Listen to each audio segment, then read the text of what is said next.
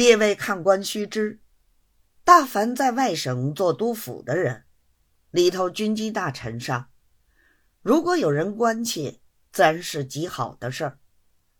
即使没有，什么达拉密张京，就是所称为小军机的那帮人，总得结交一两位。每年馈送些探镜兵进，凡事预先关照，便是有了防备了。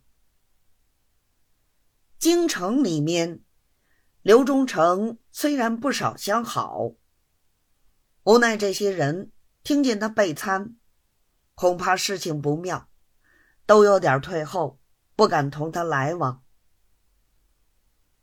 又有人心上很想通知他。又打听不出被参的根由，因此不敢多言。本城私道当中，有几个虽得实信儿，但是有碍忠诚面子，横竖将来总会水落石出，此时也不便多谈。有此三层，所以钦差已经请训南下一月有余。所参各节，刘忠诚反不能全然知道，却是这个缘故。闲话休提，言归正传。且说到了六月底，接着电报，小的钦差已经行抵清江，这边浙江省城便委了文武巡捕前往迎接。赶到七月中旬，夜已顶抵杭州。探马来报，听说离城不远。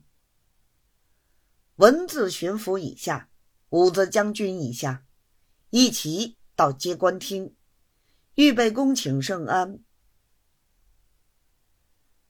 出城不到一刻，远远听得河中小火轮的气筒呜呜的响了两声。两岸接差的迎宾，一阵排枪放过，便见两只小火轮拖带钦差及随员大小，坐船二十余员，一路冲锋破浪而来。船舶码头三声大炮，随见两位钦差身着行装，坐了大轿，抬到岸上一同出轿。走至香岸旁边，东西站定。将军、巡抚以下，都统、聂司以上，凡够得着请安的，一齐跪定。巡抚将军居首，口报：某官陈某人率领某某人，恭请圣安。然后叩头下去。钦差照例回答过。一时礼毕，两位钦差只同将军学台寒暄了两句，见了其余各官，只是脸仰着天，一言不发，便命打轿进城。其实内城早经预备，八个总督行台做了钦差行员。此番办差非同小可，为的是查办本省事件，所以首县格外当心。